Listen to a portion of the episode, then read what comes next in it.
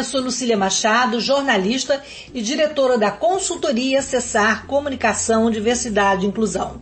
Este é o podcast Acessando Lucília, que você ouve e assiste todas as terças-feiras, a partir das 18 horas, na web rádio Censura Livre, pelos canais do Facebook e do YouTube. Fique com a gente!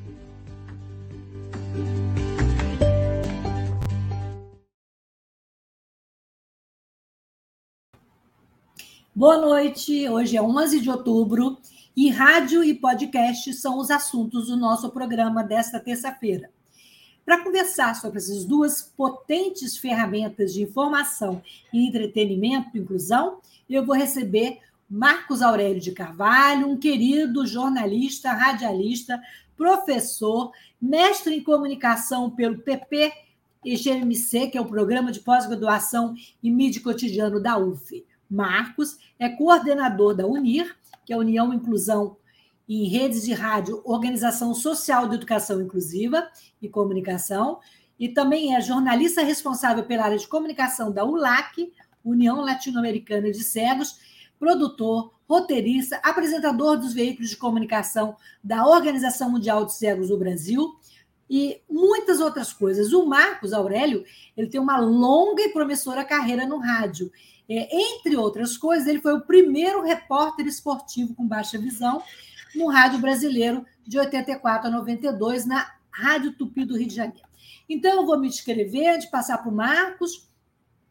Eu sou uma mulher branca, de cabelos castanhos, é, estou com uma blusa vermelha, um cordão com pérolas é, e bolinhas vermelhas. É, estou num ambiente onde a parede é rosa clarinho, tem um armário branco e um porta-retrato colorido na vertical. É, então, eu vou passar a bola para o Marcos Aurélio para ele se descrever. Marcos, boa noite, que você se descrevesse, e depois a gente começa o nosso bate-bola nas ondas do rádio. Boa noite, boa noite, Lucília, ou bom dia e boa tarde para quem vai nos acompanhar em outros horários. Lucília e, e, e, amigos e amigas que estão acompanhando, eu sou um homem é, branco, é, já quase assim para o moreno, mas predominantemente a minha pele é, tem uma cor branca, meu cabelo é castanho, está médio, não está nem muito curto nem muito longo, castanho uma parte e grisalho a outra parte, até porque aos 61 já não dá mais para ter só os cabelos castanhos escuros. Né? Então, castanho escuro uma parte, grisalho a outra. Eu uso óculos de lentes bem grossas, porque eu sou uma pessoa com baixa visão. É, sou cego do olho direito, meu olho direito é uma prótese estética desde os meus oito anos, de sete anos de idade, e tenho é, 10% de visão na, no olho esquerdo, por isso que a lente do olho esquerdo, que para quem está olhando, né, para referência de quem está olhando, é o lado direito, é, é, mais grossona. Bom, estou vestindo um blazer é, grafite escuro, quase preto, e por debaixo desse blazer uma camisa social cor vinho tinto, aqui um vinho bem escuro. E ao fundo uma parede branca quase para o gelo, né? Assim, branca é, quase para o cinza clarinho. É assim que eu estou. Gente, é uma honra conversar com você, Lucília, conversar com todo mundo que está ouvindo a Web Rádio Censura Livre. É, mandar um abraço para Antônio, que está aí cuidando de toda essa operação da transmissão de vídeo. É, e para a professora Patrícia Saldanha, professor João Batista e tantos outros queridos que eu sei que a turma lá da UF também acompanha a Web Rádio Censura Livre. E é uma honra estar aqui acessando Lucília, uma honra. Eu, eu que tenho o prazer de ter você mais uma aqui, mais uma vez aqui com a gente, é, falando, pensando sobre o rádio, refletindo sobre esse instrumento mágico, né, Marcos? Ô, Marcos, o rádio comemorou agora 100 anos no Brasil, no dia 7 de setembro. É uma longevidade que reafirma o poder desse potente meio de comunicação que se transforma e ganha mais alcance com as novas tecnologias. Marcos, para você, o que é o rádio hoje e qual o maior desafio em mantê-lo nas ondas da moderna comunicação? O rádio é, como você mesma falou, um é, meio de comunicação que é, tem essa capacidade de se reinventar o tempo todo, né? É, já para que vocês que acompanham a gente tenham uma ideia, já no final dos anos 70, um dos importantes pensadores da comunicação na, na América Latina, dos estudos culturais latino-americanos, né, já falava sobre isso. O professor Jesus Martim Barbeiro dizia em seu livro é, Dos Meios e Mediações, ele dizia lá que o rádio é o meio de comunicação que conseguiu encontrar uma, uma nova lógica técnico, te, tecnodiscursiva, é o termo usado pelo é, professor Jesus Martim Barbeiro. O que, que ele quer dizer com isso? Ele quer dizer o seguinte: que com a chegada da televisão, o rádio saiu da sala a, a, TV passou a ocupar a sala e o rádio, através do transistor, encontrou uma nova, uma nova lógica para as pessoas se relacionarem com a tec, tecnicidade do rádio, portanto, com o aparelho receptor, que deixa de ser preso num, num fio na sala e vai para qualquer lugar. Como eu digo em sala de aula para os meus alunos, para meus alunos, o, o rádio vai para o banheiro. Você toma banho e é capaz até do comunicador mandar um abraço. Um abraço lá para a Lucília e para o Marcos Aurélio, cada um em sua respectiva casa, tomando aquele banho gostoso e ouvindo a gente. Porque a gente avisou antes: Ó, oh, vou tomar um banho aqui, estou te ouvindo, comunicador. Então, manda um abraço. Quem a gente tem intimidade na nossa família para entrar no banheiro com a gente e ficar puxando assunto. Não, conta aí só pessoas muito íntimas, né? É tomar banho tá a pessoa ali do lado puxando assunto. Ah, não, que soube da última, não sei o que. O rádio faz isso. Então, por quê? Porque ele é a lógica do afeto do áudio. Ele, é, ele é a lógica do afeto do áudio portátil, do áudio carregável. Quem é o áudio carregável nas nossas vidas? Os grandes amigos, né? E grandes amigas, aquelas pessoas que vocês podem levar para qualquer lugar, conversar, bater papo. E, e, e a, as novas tecnologias, que já nem dá mais para chamar de novas a essa altura, depois de três décadas dessa, dessa que eu chamo de terceira etapa da relação comunicador-ouvinte, né? a terceira etapa nasce nos anos 90, não agora. A segunda etapa nasce nos anos 30, né? que, que é a etapa em que o rádio sai da lógica é, de um rádio para poucos para a lógica da, do rádio com é, a fabricação em massa, com a fabricação em série. É, é a primeira etapa, a transição da primeira para a segunda etapa. Né? A, a, segunda revolução vai acontecer com o transistor, final dos anos 50, início dos anos 60. Sai da sala, vai para qualquer lugar. E a terceira revolução, que cria a quarta etapa, né, é justamente a relação entre rádio e internet, que na verdade começa nos anos 90. Então, Jesus Martim Barbeiro tinha razão, gente. O rádio tem essa capacidade de se reinventar, essa capacidade de, de, de se reinventar e se adaptar às novas lógicas, a cada uma das lógicas, da, da lógica do ouvir e da lógica do transmitir no rádio. Tanto é que nós estamos fazendo isso agora aqui simultaneamente transmitindo por uma web rádio, pelo Facebook, pela, pela, pelo YouTube. Ou seja, são novas lógicas de fazer algo que tem o mesmo fio condutor lá do começo. Qual o fio condutor? Som. Né? Que a gente está aqui por imagem também, mas a lógica que norteia a linguagem dessa nossa conversa é som. Rádio é o meio de comunicação que produz afetos através do som. Você disse que o, é, o rádio mexe com a vida da gente, mexe com a vida das pessoas, né? É, e ele ultrapassou, como você falou, várias fases. Ele resistiu à TV, ele está compactuando com a internet. Qual o segredo dessa resistência de tanto tempo? A intimidade, o afeto. Por isso que a minha dissertação de mestrado, aí no Rio de Janeiro, eu moro em São Paulo há 15 anos, mas meu mestrado foi realizado aí no Rio de Janeiro, é, na UF, na Universidade Federal Fluminense, no programa de pós-graduação em mídia cotidiano. Eu, eu, eu chamei de. Eu fiz um estudo sobre rádios comunitárias. Então, o nome do, do estudo é Rádio, Rádios Comunitárias em Crise Existencial, Linguagem dos Afetos na Era do Ouvinte Comunicador. Quer dizer, a linguagem dos afetos na, na etapa em que o ouvinte também comunica.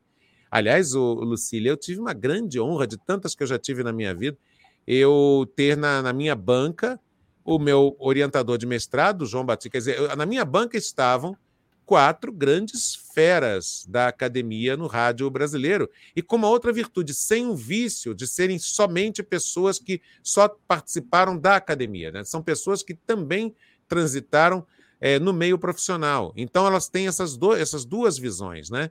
Então, o João Batista de Abreu, que, poxa, foi da Rádio JB e de tantos outros grandes veículos de comunicação, da TV Globo. Foi meu professor e... de rádio jornalismo na foi década seu professor, de 80. Foi meu orientador de mestrado. O Marcelo Kishniewski, que foi do jornal o Globo, era professor da UERJ. Na, na época que ele foi meu é, é, integrante da banca, ele já estava começando a transição é, para o FRJ, para ser professor da UFRJ. Né? Passou num concurso lá e tal.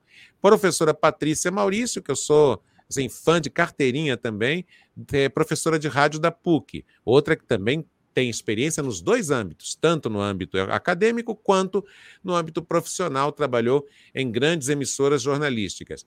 E para não ficar só no jornalismo, aí sim a, a professora é, Carla Baiense, que, que deu o outro toque da minha dissertação, que é o toque do comunitário, né, da rádio comunitária, de toda a visão que ela tem sobre poder local, sobre territorialidade e tal. Pois bem, é, por que, que eu falava sobre os afetos? Porque algumas das rádios comunitárias que eu estudei, é, que eu pesquisei, elas cometeram provavelmente o erro de ter perdido esse afeto. Não adianta você é, ter um ótimo conteúdo, excelente conteúdo, e, e perder o afeto. E veja, isso não é nenhuma invenção minha. Já nos anos, nos anos 40, Bertolt Brecht, o famoso teatrólogo, dizia isso. Né? Ele dizia: é, não basta ter os interesses populares. Né? Quando via aqueles jornais, o Právida, os jornais é, é, é voltados é, em tese pa, para os trabalhadores, para o trabalhador rural, ele dizia: esse jornal está muito pesado, está muito cansativo. E aí os dirigentes lá do, do jornal e do partido diziam: não, mas aqui estão os interesses das pessoas, os interesses populares. Aí o Brecht saiu, saiu com essa, falou assim: olha, não basta ter os interesses. É importante tornar interessantes os interesses. Porque se você tem assuntos que são do interesse das pessoas, mas não são apresentados de forma interessante, esses assuntos perdem o interesse. Então, é, e até uma curiosidade, o Bertolt Brecht era apaixonado por rádio. É, muita gente não sabe disso. Na minha dissertação, inclusive, eu cito é, até por sugestão do João, do meu orientador. Em cada abertura de capítulo, ele falou: ah, por que você não põe uma, uma, pitadinha do que o Brecht dizia sobre rádio? Então, cada, cada capítulo começava com uma citaçãozinha é, da paixão dele pelo, pelo rádio. Então, gente, o rádio sobrevive, o rádio se revitaliza e se expande em número de emissoras com as novas tecnologias. Aqui está, está uma prova delas, né? É, a web rádio censura livre é uma das muitas opções que as pessoas têm. A gente pode até discutir aqui concentração de mercado, como financiar, como não financiar, se bem que não é o nosso tema de hoje, a gente pode voltar no outro dia para falar, mas é, é, inegável, mas é inegável a expansão é, do meio rádio, das formas de ouvir, das formas de produzir, dos menores custos de produção do que fazer uma rádio até os anos 80, era muito mais caro, é, e da não dependência da concessão de, de um sinal. Então, tudo isso potencializou esse crescimento. E os podcasts, que, que na verdade, alguns dos, alguns dos primeiros nasceram em, ainda no, no, na década anterior, 2005, 2006, já tínhamos podcasts. Então, é, o podcast é rádio. Diga, Lucília. Pois é, o que eu ia falar exatamente isso. O que nós estamos fazendo aqui é rádio, né? E no dia 30 nós comemoramos o dia do podcast, que, na verdade, o podcast é uma vertente do rádio, né? Uma nova maneira de usar o poder da voz. Você considera que o rádio é o pai do podcast? O que, que o podcast traz a bagagem é, que, que o diferencia do rádio? Olha, é, eu não sei se eu, chamaria de filho, não. Podcast é rádio, é, é uma parte do rádio, é um, é, um, é um dos segmentos do rádio. Tá bom, vamos falar dessa forma então. É que web rádio, podcast, FM, AM são diferentes filhotes dessa, dessa invenção de um meio para transmitir e um meio para consumir. Quer dizer, você tem, no caso do, do, do bom e velho radinho de pilha, era, era o, o transmissor, o gerador de radiofrequência, o, o, o meio que transmite, e o meio que recebe o radinho de pilha.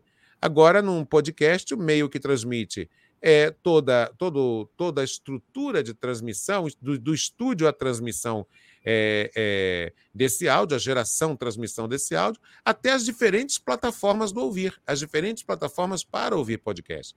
Podcast é rádio, gente. Tem gente que viaja na e diz, ah, não, é uma outra coisa. Não é uma outra coisa todos os meios de comunicação que, se, que, que transmitem suas ideias, tendo como fio condutor principal o áudio, e, portanto, a linguagem deste meio está adaptada às características, às lógicas discursivas, aos afetos do áudio, tudo isso é rádio. E qual o papel do podcast hoje? Exatamente do podcast, esse viés do podcast.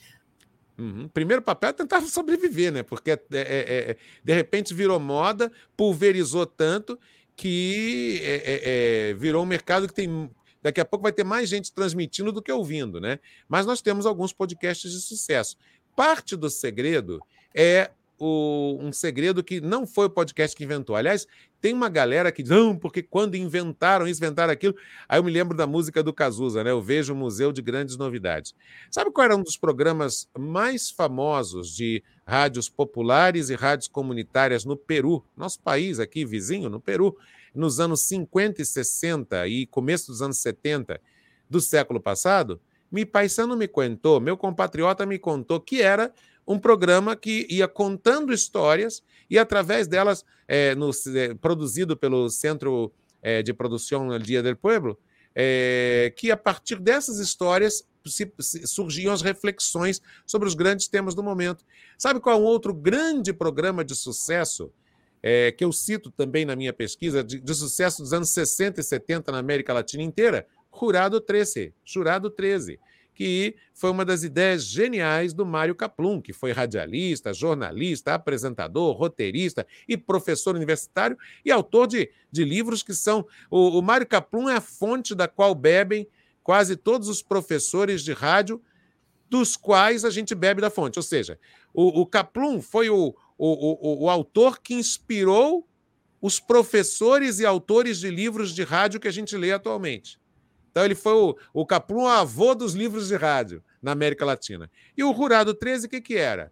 É, apresentava em formato que hoje nós chamaríamos de podcast, com toda a formatação, as, a, a ambientação, a, a, soundscape. A soundscape, a paisagem, a paisagem sonora, a paisagem sonora toda de um, de um tribunal de júri, com algumas cenas dramatizadas, e os ouvintes tomavam a decisão de qual seria o final da história. Eles falam, ah, mas isso já existia, você decide. Não, ao contrário, você decide é que imitou o Jurado 13.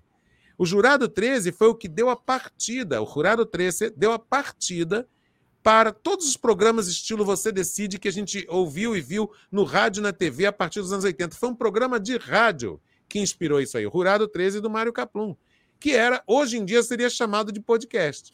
Então, é, gente, o segredo de um bom podcast é um segredo de um bom programa de storytelling, é um bom programa de, de contação de causos, um bom programa de é, levanta um tema, é, ou como diziam os livros da UNDA, né? nos anos 80 e 90, a UNDA, que era uma rede de rádio católica progressista, ela e a LER eram as duas principais redes católicas progressistas na América Latina, os livros da UNDA dizia, diziam que é, é, a vida cotidiana como fonte de inspiração radial. A vida cotidiana é a maior fonte da inspiração radiofônica. As histórias da vida cotidiana. Então, um bom podcast, o que, que deve ter? Qual o segredo? Deve ser um bom programa de rádio, ou seja, que conta histórias, que mexe com os afetos das pessoas, e ao mexer com o afeto das pessoas, vai ao coração para depois ir para a mente. José Inácio Lopes Vigil, famoso professor de rádio latino-americano, até hoje mas é a primeira vez que eu ouvi ele dizer isso foi num congresso no México, em 1992. Até hoje ele diz que na América Latina os conteúdos entram primeiro pelo coração para depois ir para a cabeça e que o rádio cumpre esse importante papel. Isso é uma frase do José Inácio muito antes dos podcasts. 1992, no, no texto La Nueva Cara de Nuestras Rádios Nestos Tempos Neoliberais, a nova cara de nossas rádios nesses tempos neoliberais, que é o texto da palestra que ele deu no Amarc 5, no congresso, no quinto congresso da Associação Mundial de Rádios Comunitárias, de 20 a 27 de agosto de 92, em Oastepec, Morelos, no México. Então, José Inácio, já lá em Oastepec, Morelos, no México, já dizia: é, parte do segredo está em ganhar as pessoas primeiramente pelo coração, para depois para a cabeça. Aí um bom podcast é um bom papo e um bom convidado, né? Como você aqui. É, e o mundo é atormentado, digamos, né? Pela desinformação, fake news e até a própria desconfiança da mídia, a autenticidade do podcast oferece oportunidades únicas, né? É, desde longas histórias investigativas, busca por justiça social, construção de transparência e inclusão social. O rádio, você até me disse no outro programa, né, que o rádio ele é um potencial, ele, ele inclui o rádio é um elemento agregador. E qual o papel do, do rádio, do podcast, das mídias de áudio é, para inclusão? Inclusão social, em termos gerais, e depois também gostaria que você falasse especialmente da inclusão das pessoas com deficiência visual. Bom, o rádio, a partir da primeira grande revolução pela qual ele passou, que, que foi uma revolução em processo, em curso ao longo dos anos 30 e que se consolidou nos anos 40, o rádio passou a ser o mais democrático dos meios de comunicação. Por alguns motivos é, que podemos chamar, gente, de evidentes. Se não vejamos. O Brasil era, até aquela altura, um país com é, praticamente metade ou mais da metade da população de analfabetos ou semi-analfabetos. É, quer dizer, entre analfabetos e semi-analfabetos, mais da metade da população.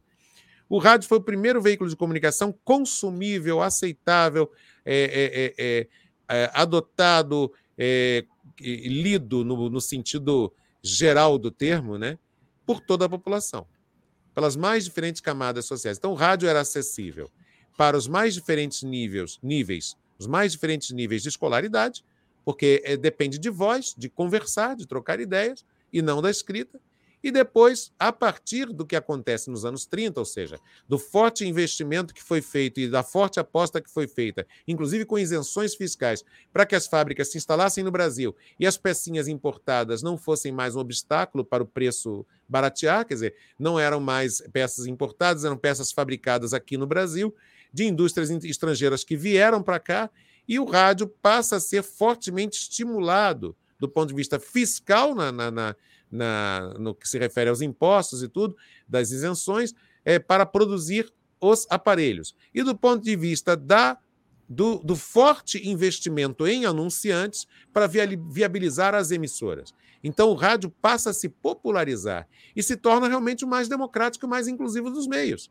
Por, por isso, primeiro, porque se torna um, um aparelho de rádio que custava é, em torno de 500 mil reais, é, passou a custar 80 mil reais em apenas seis anos. Quer dizer, caiu de 500 para 80. Eu vou fazer uma conta muito a grosso modo, tá? É, é difícil fazer essa conversão para hoje com precisão, mas a grossíssimo modo é como se comprar um aparelho de rádio hoje custasse 2 mil reais, né? E, e de repente ele cai é, para, sei lá, para que ele custasse quase 5 mil reais e cai para 800, né? ou que ele custasse 2.500 reais e cai para 400. Então, ele, ele passou a ser viável para as pessoas. É, se tornou mais barato porque não precisava mais importar os insumos e os próprios aparelhos inteiros. Né? Então, é, é, é, o rádio é o mais inclusivo dos meios de comunicação, porque é barato para transmitir, barato para transmitir é um fenômeno mais recente anos 80 para cá, é, primeiramente com o movimento de rádios comunitárias, depois com as tecnologias digitais e a não dependência do, dos transmissores né, de, de, de gerar radiofrequência, de fazer um GRF, de, gerador de radiofrequência. Mas mais barato para transmitir, mais barato para ouvir e alcança todo mundo, porque não depende da pessoa ser letrada para consumir, para, para interagir com aquele conteúdo. É, Marcos Aurélio, e, e o rádio como é, comunicador e como, como agente da inclusão, você que trabalha e atua diretamente em frentes como da Organização Nacional de Cegos do Brasil, eu queria que você falasse da importância do rádio é, nessa, nessa inclusão. Pois é, a, a ONCB, na qual eu tenho a honra de trabalhar há três anos, quer dizer, se contar o tempo em que eu fui voluntário da ONCB, já podemos falar em cinco anos, né? Eu fui voluntário da Rádio UNCB desde que ela nasceu, 24 de novembro de 2017. Mas passei a ser contratado, CLT, num convênio com a Universidade Uninove, é a partir de um ano e meio depois, a partir de 12 de junho de 2019. Nós, lá na UNCB, fazemos uma rádio é, interativa, uma rádio que é, aborda com mais ênfase mas não apenas isso, mas com mais ênfase, os conteúdos sobre defesa e garantia dos direitos das pessoas com deficiência. Já fizemos, né, é, é, já realizamos marcos históricos, como os primeiros shows, as lives no, no, no auge né, das lives por causa da pandemia, abril, maio, de começaram essas lives eh, fortes de artistas em abril e maio de 2020 por causa da pandemia. Os artistas para não cancelarem totalmente os shows começaram a fazer as lives e nós fomos a primeira rádio. É, até agora a gente já sabe que nós somos as primeiras do Brasil. O nosso presidente, Beto Pereira, né, que é cego, que é radialista, um brilhante radialista, presidente da ICB, ele disse que foi a primeira do mundo. Eu não tenho essa certeza absoluta, porque o mundo é grande demais, mas, mas com certeza foi a primeira do Brasil a transmitir audiodescrição para cegos num show. Então, o primeiro que fizemos foi da já saudosa Marília Mendonça, 9 de maio de 2020. Transmitíamos o show é, da Marília, claro, num convênio a, assinado com a equipe da cantora, e na rádio transmitíamos o show com os audiodescritores, os audiodescritores explicando tudo o que está acontecendo. Agora Marília pega no microfone. Marília está usando um vestido azul. Ela agora se aproxima do irmão, se senta ao lado do irmão dela e, e faz um gesto como se estivesse conversando enquanto canta. Então, quem estava ouvindo a rádio NCB naquele dia é, e era cego total, tinha, ou cega, ou cego, tinha a imagem do que acontecia através do papel dos audiodescritores da empresa Tradução de Acessibilidade. Nós fizemos isso no show da Marília Mendonça, depois no sábado seguinte no show do Bruno Marrone, no sábado subsequente no show de Maria Maraíza, depois em julho fizemos é, o grande encontro ao seu Valença, Elba Ramalho e Geraldo Azevedo, com audiodescrição para as pessoas cegas. Depois, em setembro de 2020, o passeio inclusivo no museu. O Museu da Inclusão aqui em São Paulo estava fechado, né? Era o antigo Memorial da Inclusão, por causa da pandemia. Então, nós oferecemos um passeio virtual pelo museu com audiodescrição para pessoas cegas. E no ano seguinte, Paralamas do Sucesso. Paralamas do Sucesso e Orquestra Rock em 2021, 8 de agosto de 2021, é, diretamente de Campinas. Então, isso é inclusão, é você fazer com que a pessoa segue com baixa visão, que não, tava, não estava podendo ir a shows por causa da pandemia, de todos os cuidados, é, de toda a vulnerabilidade de uma pessoa cega no auge da pandemia, estava acompanhando por nossa rádio. Isso sem falar na, na cobertura que fizemos das eleições de 2020, é, é, entrevistando as pessoas sobre acessibilidade no voto. Então, e é tem isso. Tem planos, Marco Aurélio, para fazer isso agora, né? No segundo turno das eleições? Não, excepcionalmente esse ano não. Nós estamos fazendo esse ano uma estratégia diferente, mas voltaremos, quem sabe, na eleição municipal de 2024. Mas esse ano nós estamos uma estratégia diferente. Nós pegamos as nossas redes sociais e elas viraram catalisador de todas essas denúncias e alertas sobre em que lugar a urna não foi acessível. Isso está sendo, inclusive, hoje já teve mais um passo dessa comissão que está fazendo essa sistematização. Nós vamos transformar tudo isso num documento a ser apresentado é, ao Tribunal Superior Eleitoral com os pleitos, reivindicações e também com os elogios, com os elogios nos lugares em que a urna funcionou perfeitamente de maneira inclusiva. Então é isso, gente. É, esse é um dos meus trabalhos e é um trabalho que eu, além de dar aula, além de ser atualmente, desde abril, o responsável pela área de comunicação da União Latino-Americana de Cegos, além de coordenar a ONG Unir, aí é trabalho voluntário já há 27 anos, com muita honra, além de tudo isso, eu também é, trabalho é, diariamente é, como funcionário da Rádio ONCB num convênio com a Universidade Uninove aqui em São Paulo. E a gente vai ter que fazer um intervalo para falar um pouquinho da nossa rádio, da classe trabalhadora, e na volta a gente fala, vamos falar um pouquinho, vamos voltar lá atrás no, no seu começo como repórter esportivo, tá é, com o primeiro repórter esportivo com baixa visão. E eu estou conversando com o Marcos Aurélio, é, radialista, jornalista, comunicador. E na volta tem pergunta para você, Marco. Vamos lá. Maravilha. Rapidinho a gente volta.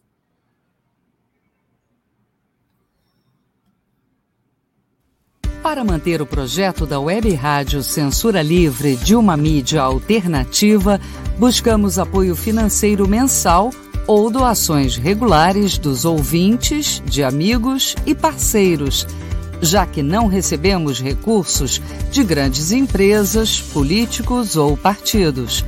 Seja um apoiador regular e ouça o agradecimento no ar durante as edições dos nossos programas. Sua ajuda é muito importante para nós. Enviamos prestação de contas mensal aos nossos apoiadores. Temos uma vaquinha virtual permanente. Anote o endereço virtual apoia.se barra CL Web Rádio. apoia.se barra CL Web Rádio. Saiba mais sobre a emissora no WhatsApp 21 96553 8908.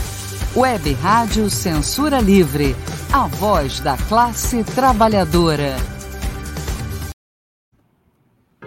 Tradicional trincheira de resistência da mídia alternativa O Faixa Livre está na Web Rádio Censura Livre, de segunda a sexta, às oito da manhã.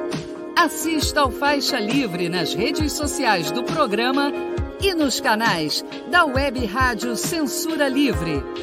Faixa Livre e Censura Livre. Juntos pela democratização da comunicação.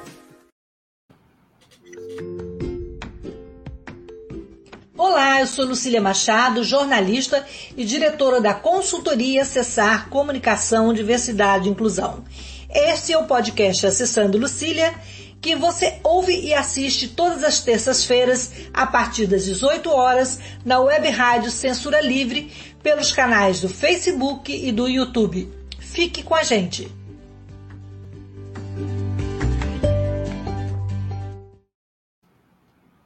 Então, voltamos aqui ao bate-papo com Marcos Aurélio de Carvalho, jornalista, radialista. É, Marcos, antes de começar, retomar o nosso papo, tem uma pergunta aí do ouvinte, ah. né? Vamos ver qual é a pergunta aqui. E quem quiser também pode perguntar, e, e em todas as nossas plataformas, está sendo transmitido também no Twitter, no Facebook, no YouTube. Antônio, você pode colocar aí para a gente? A Delma Martins falou que, mesmo com todo o avanço tecnológico, muitas pessoas ainda utilizam o velho radinho e ouvem AM. Qual o futuro desse modo afetuoso de se ouvir o rádio? Oi, Delma, uma honra falar com você. Bom, modo afetuoso do AM ou modo afetuoso do radinho no geral? Eu vou responder os dois, que aí eu, né, se foi a sua intenção um dos dois, então, de alguma forma, estou respondendo. É, o AM tem um problema muito sério, porque o Brasil errou feio na escolha é, da tentativa de digitalização do AM ainda em 2002, 2003, quando escolheu o sistema é, IBOC norte-americano. É, uns chamam de IBOC, outros de IBOC, mas não importa. Foi um, um grave erro, porque é um sistema. Primeiro, porque é um sistema proprietário, então é um sistema concentrador. É, ele não é democratizante, como, por exemplo, o RDM europeu. É, depois, porque havia estudos seríssimos sendo feitos na Unicamp, em, São Paulo, para um modelo mais adaptado à realidade do AM brasileiro. E o Iboc On-Channel, esse sistema norte-americano, ainda por cima mostrou outros problemas sérios, outras dificuldades sérias para o rádio brasileiro, como, por exemplo, uma oscilação. Você dobrava uma esquina, o sinal já oscilava. Você ouvia, de repente, podia ouvir novamente uma frase que você já estava ouvindo, porque você pegava uma reflexão de sinal na, na, ao dobrar a esquina. Depois tinha um delay de oito segundos, que na hora de conduzir uma entrevista ao vivo ia ser um rolo danado, ainda mais se o entrevistado estivesse usando sua própria rádio como retorno e não o telefone. E tá ali um montão de problemas. Um som realmente oscilante, mas é aquela: meteram um olho no, no modelo só porque era norte-americano e abandonaram o modelo que deu certo que só que o modelo que deu certo na Europa, na maioria dos países europeus, é, o Digital Rádio Mundial, o RDM, ele democratiza, porque ele abre é, uma série de canais intersticiais. O que é canal intersticial, Delma? É, são os canais entre emissoras. Porque com a digitalização seria possível ter várias emissorazinhas entre uma e outra. Enfim, e aí não deu certo, ah, vamos continuar com a AM do jeito que está. Eu peguei, justamente na época que eu era gestor de uma rádio AM, concorrendo com FMs, modesta parte minha e da nossa equipe, aqui da Rádio Globo de São Paulo na época, 2007, 2012. Mesmo assim, a Rádio Globo era líder absoluta, é um absurdo terem conseguido a proeza de acabar com uma rádio que era líder de audiência entre as não musicais. Existiam rádios, cinco rádios na nossa frente, Transcontinental, na época, a Nativa FM estava na nossa frente. Eram cinco rádios musicais, mas das rádios talk, a Rádio Globo de São Paulo era líder. É, a segunda era a Rádio Capital, que também era só M. A terceira, Bandeirantes. A quarta, Jovem Pan. A, a quarta, a CBN. A quinta, que era a Jovem Pan. E a distância era grande. Era, quando eu deixei a rádio em maio de é, 2012, 134.600 ouvintes por minuto em média na Rádio Globo, contra 96 mil da capital, 90 da, da Bandeirantes, 70 aproximadamente da CBN, 62 aproximadamente da Jovem Pan. É, mas a gente sabia que nós iríamos viver um grande drama. Por isso que uma das minhas questões aí que, em, na soma, provocaram meu, meu, minha, minha, na minha opção minha opção por ter criado as circunstâncias para ser saído, digamos assim, foi que eu vi que a, o, a empresa no Rio de Janeiro estava demorando demais a decidir colocar a, a Rádio Globo também, a Rádio Globo de São Paulo também em FM, como fizeram no Rio. E isso seria o fim, porque o nível de interferência já era muito grande no FM, nas redes elétricas, nas redes de computador, é, e não dava para competir com a qualidade do FM. Então, o, o AM tem uma grande vantagem, que, que ele se expande, vai mais longe, mas tem uma desvantagem, que é uma banda sonora é, menor, portanto, menor, menor banda de graves e agudos, e também o fato de que é, cada vez se fabricava menos rádios com AM. Ainda tem esse outro problema. As, é, cada vez era mais difícil encontrar numa loja rádio com banda de AM. Então, quem matou praticamente o AM foi a indústria do segmento, do, a indústria que fabrica, e o empresariado broadcasters. O empresariado é, é, é, é, que é locatário de uma coisa que é nossa, né? que é concessionário, melhor dizendo, que são as ondas do rádio. O empresariado, porque não entendeu que teria uma grande oportunidade, ainda na, na, na primeira década dos anos 2000, de ter construído uma história de sucesso e optou por um caminho equivocado, que era o caminho do on Na época, eu e outros colegas alertamos sobre isso, mas o pessoal é bem, bem teimoso. Né? Alertamos, eu e tantos outros militantes pela democratização da comunicação, de que o RDM ou as experiências que, vinham sido, que estavam sendo feitas aqui no Brasil, na Unicamp, seriam o melhor caminho. Agora, se, então o AM ficou fadado a esse fracasso, todo mundo migrando para o FM, por um equívoco cometido lá em 2002, 2003. Agora, sobre o radinho, esse não, esse fica para sempre. Eu levo, não, não consigo dentro de casa, eu moro perto da Avenida Paulista, não consigo ouvir a M aqui. Então, eu levo. É... Aí é muita interferência. Agora, eu levo o FM para tomar banho. Eu levo meu radinho, está aqui, ó. Eu tenho um radinho redondinho, parece uma bolota.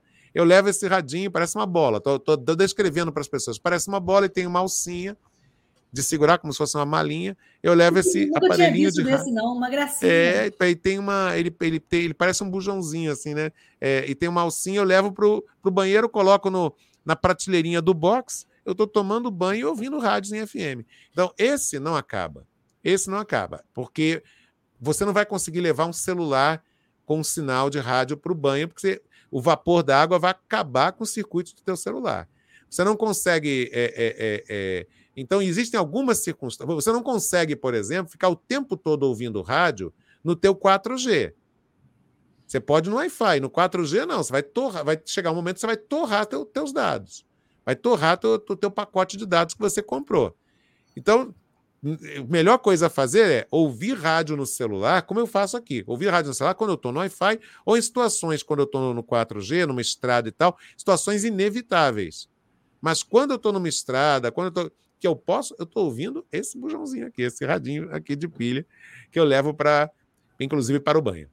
Você falou imigração, e você vê uma efetiva imigração, migração do rádio convencional eh, para essa transmissão digital por antena? Pois é, o problema é que o Brasil jogou fora a, a bola que quicou. A bola quicou em 2002, 2003 e, e o empresariado brasileiro fez uma escolha equivocada. Mas, assim, isso eh, será inevitável, em algum momento vai ter que acontecer.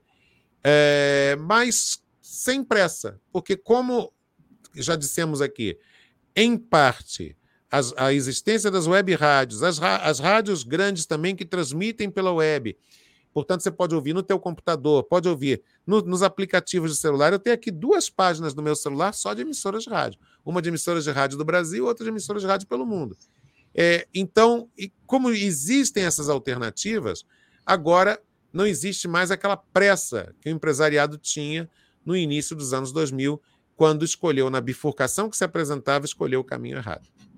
Ô, Marcos, e como é que você analisa o rádio que se faz hoje no Brasil? Nossa, isso aí daria. Um, daria é, o acessando Lucília 1, 2, 3, 4, 5, 118 porque depende de qual aspecto você quer abordar. Quer dizer, no geral, vamos bem, por, porque eu nunca, eu nunca analiso rádio só por emissoras comerciais. É, eu que. Né, a minha história de vida é ligada à militância do movimento pela democratização da comunicação.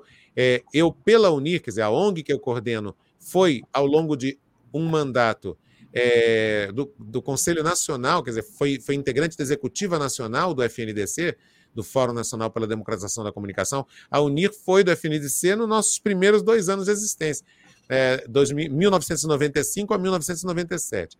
A UNIR foi nos dois primeiros anos de existência da FNDC. A UNIR foi nos seis primeiros anos de existência o escritório do Brasil da Associação Mundial de Rádios Comunitárias. Três mandatos, né? 95 a 97, 97, 99 e 99, 2001. Então, assim, na minha cabeça não cabe, ah, como é que você vê o futuro do rádio? Eu nunca analiso só o rádio comercial, eu analiso o que está previsto na Constituição brasileira. Lá nos artigos 220 a 223. A gente olha lá a Constituição do artigo 220 ao 223, é, é muito clara a nossa Constituição cidadã de que é, transmissão eletrônica, rádio e TV, existem três modelos e que esses três modelos devem ser respeitados, valorizados, para que haja uma comunicação verdadeiramente democrática. Que três modelos são esses? Rádios e TVs privadas, que operam a partir de concessão pública, porque são serviços de concessionários. Rádios e TVs públicas, não confundir. Rádios e TVs públicas estatais, quer dizer, que são as chamadas rádios estatais, TVs estatais, mas não confundir com governamentais, infelizmente, tanto em nível federal atualmente, atualmente nível federal, quanto em alguns estados, é, as TVs estaduais e federais são mais confundidas como TV do governo de turno do que exatamente TV estatal. Uma TV estatal que se preze tem que é, prestar serviço, é, orientação sobre saúde, orientação, educação, é, é, é telecurso, todo tipo de, de, de projeto de educação, cultura informação. Não é para ficar somente fazendo noticiário chapa branca de governo. E o terceiro setor, que são as rádios e TVs públicas não estatais. Quer dizer, públicas porque são do público, como é a web rádio Censura Livre. Públicas porque são feitas de e para o público. Isso está previsto na Constituição. É o terceiro modelo, é o terceiro setor da radiodifusão. Então, quando você pergunta como é que você vê o futuro da radiodifusão no Brasil, Igor, primeiro de tudo, temos que aperfeiçoar a Lei 9.612 é, que é uma lei de é, 18 de fevereiro de, de 19 de fevereiro de 1998, precisa ser, já era ruim naquela época. Foi um avanço a existência dela? Foi. Porque ela regulamenta o serviço especial de radiodifusão comunitária. É um avanço existir uma lei, porque legitimou rádios comunitárias que antigamente eram vistas como piratas, algumas que eram mal vistas e tal. Reconheceu que a existência delas é um direito humano. E reconheceu em consonância com o texto constitucional, que a Constituição é de 88, a Lei 9.612 é de 98, 10 anos depois. É, quase 10 anos depois, porque foi fevereiro, né? a Constituição é de outubro de 88. Então, estamos falando de um direito humano, que é o direito de transmitir, de comunicar, que nós estamos exercendo aqui nesse bate-papo agradável com você, Lucia. Então, é, é, é, é para mim, não se pode falar de futuro do rádio no Brasil, futuro promissor, se não for um futuro que leve em conta os três segmentos de radiodifusão previstos na Constituição Federal. Qualquer coisa diferente disso é mera concentração. É, ô Marcos, é, nosso tempo está terminando, mas assim, eu não podia deixar de perguntar para você é, da sua experiência como primeiro repórter esportivo com baixa visão no rádio. É como você vê a integração, ou melhor, a inclusão da pessoa com deficiência na comunicação. Foi muito difícil romper barreiras. Hoje já está mais leve? Podemos dizer que temos um rádio, uma mídia mais inclusiva? Pois é, essas são palavrinhas fundamentais para destacar a história, né? Você que também é uma, né, muito mais do que eu até, você é uma referência é, de luta pelos direitos das pessoas com deficiência, uma grande referência para todos nós, principalmente pelo trabalho que você desenvolve na Universidade Federal Fluminense nesse sentido. É, eu diria o seguinte: nós saímos de uma era integracionista para uma era inclusiva. Esse processo de transição acontece né, a partir do início dos anos 90. Eu entrei no rádio quando ainda estávamos na era da integração. Que, que é? Qual é a diferença? Né? É, a, o que a gente chama hoje de mundo ocidental viveu quatro etapas na relação entre pessoas com deficiência e humanidade. A primeira etapa era do extermínio antes de Cristo, era é, bem antes de Cristo, que dizem que em algumas etnias era comum exterminar a pessoa com deficiência por dois motivos. Primeiramente, porque era um castigado de Deus. E eu brinco muito nas minhas palestras que eu digo, nossa, então eu devia ter sido muito pecador na encarnação anterior para ter nascido com é, glaucoma e catarata. Mas o primeiro porque diziam que era um castigado de Deus, porque pecou na encarnação anterior. Depois porque não era produtivo. Então, num primeiro momento, em muitas, é, em muitas sociedades, as pessoas com deficiência eram simplesmente, simplesmente exterminadas. Depois vem uma época, predominantemente na Idade Média, que é a época da, da, dos preceitos cristãos. Então, matar passou a ser considerado um pecado. Então, não pode matar a pessoa com deficiência. Então, se eu e você tivéssemos nascidos na Idade Média, Lucília, mortos já nós não seríamos. Olha que maravilha. Já, já é um avanço. É um Ninguém ia nos matar. Mas íamos deixar isolados na torre. Daí toda a literatura, Corcunda de Notre Dame, Quasímodo, né? Então, tudo isso não nasce por acaso. A história do, da pessoa que é diferente da outra, eu não vou integrá-la à sociedade, não vou incluí-la, não vou integrá-la, mas ela está ali, é, tem que viver, porque afinal Deus não Deus não, não, não aceita que seja exterminada a pessoa. Ela é da família, está ali. Mas não sai dali, é uma pessoa segregada. A terceira etapa, no caso do Brasil, ela vem no século XIX, com a criação das escolas né, do Instituto Nacional de Educação dos Surdos, o INES, do, do, do, Instituto Benjamin Constant, no caso das pessoas cegas. Então, qual o entendimento? O entendimento da era integracionista é eu tenho que ter escolas que possam ensinar, primeiro, ensinar o, o que é papel realmente deles, né?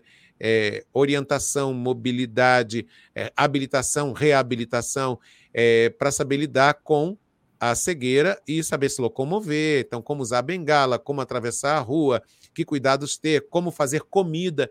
Aliás, eu conheço alguns chefes de cozinha cegos espetaculares, espetaculares.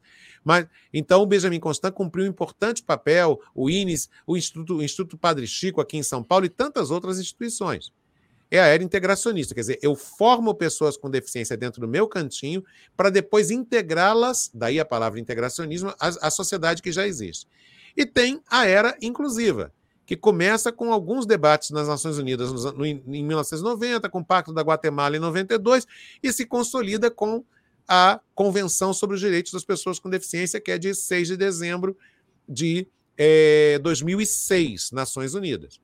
É, eu comecei a trabalhar no rádio ainda na era integracionista, então era muito raro, porque, ou seja, na era em que a maioria das crianças estudava de forma segregada. Eu eh, tive o privilégio de não, de não ter essa situação, porque o meu médico aconselhou a minha mãe a não fazer isso. Então, eu sempre estudei em escola regular, misturado com todo mundo. No subúrbio de Inhaúma, no complexo do Alemão, onde eu nasci, na comunidade da Fazendinha. Então, quando eu comecei na Rádio Tupi, era uma luta, porque eu tinha alguns colegas que usavam a minha deficiência de forma capacitista para tentar me excluir. Não, não escala no jogo tal, não. Marquinho não vai enxergar o jogo. Aí, aí vem logo o diminutivo, né? O Marquinhos. Marquinho não vai enxergar o jogo e tal, não sei o quê. Mas tive a sorte de contar com três chefes. Eu tive chefes bem, desculpa a expressão, gente, bem escrotos também na Rádio Tupi, mas eu tive três em especial que compraram minha briga e assim, é, sem dever nada a eles, nem eles a mim. Mas, mas nem apostaram, eram, apostaram, na, apostaram em mim. Na sua voz e na sua competência. Apostaram no meu trabalho, apostaram que eu, que, eu, que, eu, que, eu, que eu falava bem, que eu era articulado. Em 1984, o Carlos Marcondes, já falecido, que foi o coordenador de esportes da Rádio Tupi, o Kleber Leite, presidente, que foi presidente do Flamengo, que foi um cara que, é, certa vez, um, um, famoso narrador esportivo, no segundo tempo do jogo, pediu para trocar de lado. É, eu estava fazendo a o ataque era portuguesa da Ilha do Governador contra o Flamengo no Maracanã. E no primeiro tempo, o Kleber Leite estava no gol para o qual o Flamengo estava atacando. No segundo tempo, e, e eu, eu no gol em que a portuguesa estava atacando. No segundo tempo, eu ia ficar atrás do gol em que o Flamengo estava atacando. Então, os lances, a tendência era que eu relatasse muito mais lances. No intervalo, no Magneto, que era uma linha de serviço que tinha no fosso, pertinho de onde ficam os bancos de reservas dos times, o narrador chamou o Kleber e falou: Kleber, agora troca, né? O Marquinhos, que é ceguinho lá, que não enxerga, vai pro, por outro lado, você fica no ataque do Flamengo. E o Kleber peitou, falando: não, senhor. O Marcos é bom, o Marcos vai fazer o ataque do Flamengo no segundo tempo, sim. E o Kleber peitou esse famoso narrador e disse: não, ele vai fazer. E, e o outro, Ronaldo Castro, que disse: ah, você vai cobrir clube sim, você fala bem, vai lá cobrir clube e tal. Foi o Ronaldo que me escalou no primeiro clube que eu cobri, como, quando eu era repórter esportivo, que foi o Bangu agosto e setembro de 1984. Com dois meses cobrindo Bangu, porque eu tinha chegado na Tupi para ser plantão esportivo, em fevereiro de 84, que é o cara que dá os resultados dos outros jogos. Com dois meses de Bangu, eles gostaram já me promoveram para o Botafogo, onde eu tenho orgulho de ter trabalhado. Eu não sou botafoguense, mas tenho um carinho especial pelo Botafogo, porque eu cobri dois anos e meio o Botafogo de Futebol e Regatas, quando ainda treinava em Marechal Hermes ou no Caio Martins. Então foram oito anos como repórter esportivo, depois a rádio me promoveu a apresentador, mas ainda na era integracionista, portanto, na era em que muita gente trabalhava de forma segregada. Levei 30 anos, Lucília, pesquisando se existiu algum repórter antes de mim. Eu levei 30 anos, porque brasileiro tem mania de dizer que tudo é primeiro. Né? Primeiro isso, primeiro repórter, primeiro é, é, é cantor de tango, primeiro não sei o quê é, primeiro cantor de, de samba canção do Brasil. E eu tomava muito cuidado com isso, eu era muito zeloso com isso. Levei, olha, fiquei de 89 até 2019 perguntando a tudo que é canto e as pessoas conhecem histórias dos anos 90 em diante. Então, hoje, eu posso afirmar que eu fui o primeiro repórter é, de campo de futebol de grande emissora do Brasil com deficiência visual. Mas era uma época, olha, daria outros programas os relatos dariam outro programa, outra edição do programa Acessando Lucília. Isso sem falar nos tios capacitistas, né? Quando eu era adolescente, anos 70, ah, seu Hélio, seu Hélio era o meu pai, né? Tira Marquinhos da escola, perda de tempo, com essa visão que ele tem, não vai chegar a lugar nenhum. Eu tinha uns tios bem capacitistas, conservadores, mas a minha sorte é que meu pai, minha mãe e meu irmão, o núcleo central da minha família e meus avós maternos sempre me estimularam a estudar, continuar estudando e a lutar pelo meu sonho. E hoje eu posso dizer que eu sou um cara, aos 61 anos de idade, de amores correspondidos, né? Porque eu trabalho só no que eu amo, no que eu amo desde a minha adolescência, que é sala de aula, eu sou professor, sou palestrante, né? E dou media training, treino pessoas para trabalhar no rádio e na TV. Ano passado eu tive a grande honra de ter o Lázaro Ramos, ator, como meu aluno, que é um negócio assim que eu vou guardar Nossa, no meu currículo para sempre. É, porque, na verdade, a, a, a Globoplay lançou Aruanas 2, que é a segunda Sim. temporada da série Aruanas. A primeira temporada era as cenas se passavam é, na Amazônia, com uma ONG que lutava contra o desmatamento e tal. A segunda temporada, que está no ar no Globoplay, que foi gravada em 2021, é sobre uma suposta cidade aqui do interior de São Paulo, como se fosse Cubatão antiga, que Cubatão já não polui mais, mas como se fosse antiga Cubatão. E o Lázaro Ramos faz o papel do Enzo Costa, o prefeito e como eu treino muito empresários, políticos, líderes sindicais e tal, a Maria Farinha Filmes e a TV Globo me convidaram para preparar o Lázaro no, no, na equipe de preparação de elenco. E, eram aulas virtuais, assim como a gente está aqui conversando. Eu não tive contato é, presencial com ele, porque era o auge da pandemia, gente. O Brasil nem tinha começado a vacinar ainda. Foi fevereiro, eu dei essas oito horas de aula para ele, fevereiro e março de 2021. Era o auge da pandemia, então tinha que ser virtual. É, então, a Maria Farinha Filmes e, e, o Grupo Globo me convidaram. Eu não falava disso até pouco tempo, porque nós tínhamos até então um contrato de confidencialidade, mas hoje eu posso falar que eu guardo com carinho. É, eu costumo brincar que eu digo que eu tenho um currículo Lattes diferente. Meu currículo Lattes são as histórias dos meus ex-estudantes. É, e eu guardo com muito carinho essa história. E ele também, ele fala disso com muito carinho. Tem até hoje um áudio dele aqui no meu WhatsApp agradecendo, dizendo que que eu, eu, eu brincava com ele e falava, Lázaro, quando você está fazendo a cena do comício, não é para falar assim, pessoal da cidade de Arapós, eu quero dizer que. Eu falei, no comício, o som bate na, nas paredes dos prédios e volta. Você tem que fazer uma pausa entre uma frase e outra. Ó, é assim, ó. É, moradores de Arapós, nós não podemos aceitar que Aí ele falou: porra, não tinha pensado nisso, é, porque senão o som reverbera nas paredes dos prédios. Por isso que quem fala em comício de rua fala fazendo essas pausas.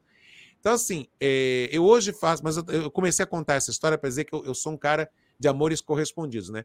Dou aula, que eu amo desde a adolescência, sala de aula é o ambiente que eu mais amo, e fiz no rádio tudo que eu amo, que é, é jornalismo radiofônico, jornalismo esportivo, quer dizer, dos meus 41 anos de profissão, os primeiros 18, foram, 18 anos, os primeiros 18 anos foram com esporte. Depois é que eu fui cobrir política, economia, que também eu adoro, principalmente política, é, cultura, comportamento, na, na Rádio CBN, eu, eu, fazia um programa que até hoje está no ar, só que mudaram o nome, é Estúdio CBN, era o antigo CBN Total, está no ar com duas pessoas muito queridas, a Tatiana Vasconcelos e o Fernando Andrade, sou fã dos dois, era esse programa que eu apresentava na CBN com o nome de CBN Total para toda a rede, eh, menos São Paulo, que tinha Maria Lídia. Era toda a rede menos São Paulo. E eu amo apresentar programas jornalísticos no rádio, eu amo dar aula, é, eu amo dar meus media trainings para os meus clientes. Então é isso, Lucília, e você que está acompanhando a gente. Eu sou um cara muito feliz com as coisas que eu faço. Aqueles tios capacitistas se equivocaram. Quando diziam, ah, com essa visão que ele tem, o máximo que ele vai ser ascensorista de elevador. Eu acho muito digna, muito bonita a profissão de ascensorista de elevador. Só que eu acho que eu consegui, e não é um mérito só meu, você também conseguiu, Lucília, e várias e várias pessoas com as mais variadas deficiências que a gente conhece conseguiram como, por exemplo, né, a gente vê, por exemplo, uma, uma Fernanda com, com síndrome de Down como brilhante, Fernanda Honorato, brilhante repórter da TV Brasil. A gente vê a, a Flávia Sintra, cadeirante, como você também é, Lucília, brilhando como jornalista. A gente vê o Marcos Rangel, cego total, brilhando como. cego total, gente, brilhando como produtor da Rádio CBN. Nós conseguimos fazer muito mais do que o elevador daquele meu tio capacitista nós queríamos subir outros andares na vida. E subimos, porque nós não levamos muito a sério as frases capacitistas. Marco, eu sei que você tem compromisso agora e a gente, eu termino com gratidão e muito afeto o nosso papo, né? O rádio vive uma nova era e que vem a era da inclusão, que venham novos tempos, tempos de esperança e a gente continua esse bate-papo. Eu vou continuar acessando você todas as vezes em que a pauta chamar, em que a pauta evocar a sua presença e a sua ilustre, e dando aula aqui e trocando figurinhas sobre, sobre esse imenso universo né, que é o rádio, que é o podcast. Muito obrigado, querido. Se quiser falar mais alguma coisa, o microfone é aberto sempre para você. Olha, Lucília, eu quero é, dizer que é uma, a honra é toda minha que pode chamar para a nossa terceira conversa. Tivemos uma ano passado, agora essa esse ano. É, de repente a gente até aumenta de, em vez de uma vez por ano para duas vezes por ano, porque é uma honra sempre Combinado. conversar com você. É, um dia a gente pode falar também, sabe sobre o quê? É, mesmo que eu não seja um cara notório, assim, eu não sou, não, não me considero nenhuma, eu não me considero nenhuma celebridade, nada disso. Mas eu também sou vítima de fake news, menina. Me inventam cada coisa nas redes sociais a meu é respeito. Mesmo? É, de que é, é, é, de que eu fui ejetado da Rádio Globo de São Paulo, quando foi exatamente o contrário. Eu que escolhi, eu que fiz a estratégia de saída, que aliás foi uma estratégia de saída combinada com a minha família no Natal anterior, no Natal de 2011 é, que eu saí brigado com a Globo. Olha, só de ou entrevistas, em algum caso, é, ou no caso do Lázaro Ramos, que eu fui professor, ou duas reportagens, uma no, no Globo Niterói, outra em 2015, quando eu era apresentador da Rádio MEC no jornal o Globo, inclusive com elogios da reportagem ao meu trabalho dos tempos de CBN Globo. É, eu não briguei com as organizações Globo. As organizações Globo já me chamaram para oito atividades diferentes, desde consultoria e tal, depois que eu saí da casa. Oito entre entrevistas, consultoria. Eu não briguei, eu tive divergências. É que a gente vive um mundo de tanta intolerância que as pessoas confundem discordância de ideias com briga. Não tem briga. Aliás, o Giovanni, que era o meu diretor, vive me dizendo, Giovanni é professor da PUC, de rádio da PUC. Giovanni, foi, Giovanni era meu, foi meu colega da UF, é, é meu amigo de, de Muitos Querido anos. Giovanni Farias, que, que eu, ele era o diretor, eu era o gerente da Rádio Globo, nós cuidamos daquele, né, e o Soares, o coordenador, e, e, o Gilmar Ferreira, que é um capítulo à parte que tem a ver com a minha saída, é, é, era o gerente de esporte. Nós cuidamos daquela, entre aspas, lojinha juntos, é, tivemos algumas discordâncias, com o Gilmar muitas, com os outros dois quase nenhuma, e o Giovanni vive dizendo, pelo amor de Deus, Marcos, por favor, quando vier ao Rio, Marcos, eu tô com saudade para a gente almoçar juntos. Fala, claro, Giovanni, quando eu estiver no Rio, eu vou marcar com você. Então, assim, é... eu acho que isso é carência, sabe, Lucília? As pessoas andam muito carentes e aí elas gostam de espalhar bobagens nas redes sociais. As redes sociais viraram é, o que é uma pena, porque elas podiam ser usadas para democratizar a informação e tal, mas viraram o grande, digamos assim, o grande escoadouro dos ressentimentos e mágoas humanas. Então, como as pessoas têm ressentimentos, mágoas, invejas, sentimentos ruins, energia tóxica, como se diz hoje em dia, elas usam as redes sociais para inventar bobagem. Não, eu não é, sair da, da Globo. Na, na, na, prática, lá no, na hora de assinar, uma demissão, sim. Não, mas foi uma, algo construído, Giovanni sabe disso, ao longo de oito, nove meses, com é, família junto, todo mundo junto, é, porque eu discordei, especialmente de um gestor que eu já citei aqui, é, da forma como ele estava conduzindo a coisa, prejudicando a minha atuação aqui na Rádio Globo de São Paulo. A, o sucesso da Rádio Globo do Rio não podia ter como resultado é, o boicote à Rádio Globo de São Paulo.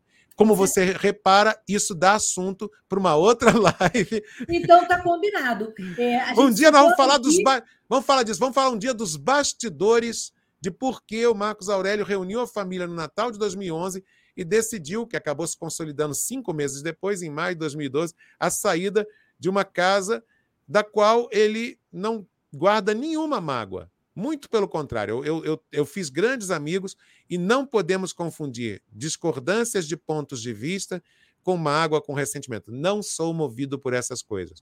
Ao contrário, se eu tivesse saído com mágoa, ressentimento, eles não me convidavam para tanta coisa depois que eu saí de lá. Até uma consultoria. Dois anos depois, um ano e meio depois de eu sair, eu fui sondado para uma consultoria para a própria gestão da rádio. Mas isso a gente fala num outro momento.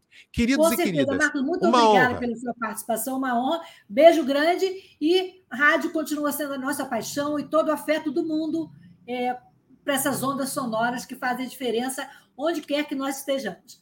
Boa noite, até a próxima semana, gente. Boa noite, queridos. Boa noite.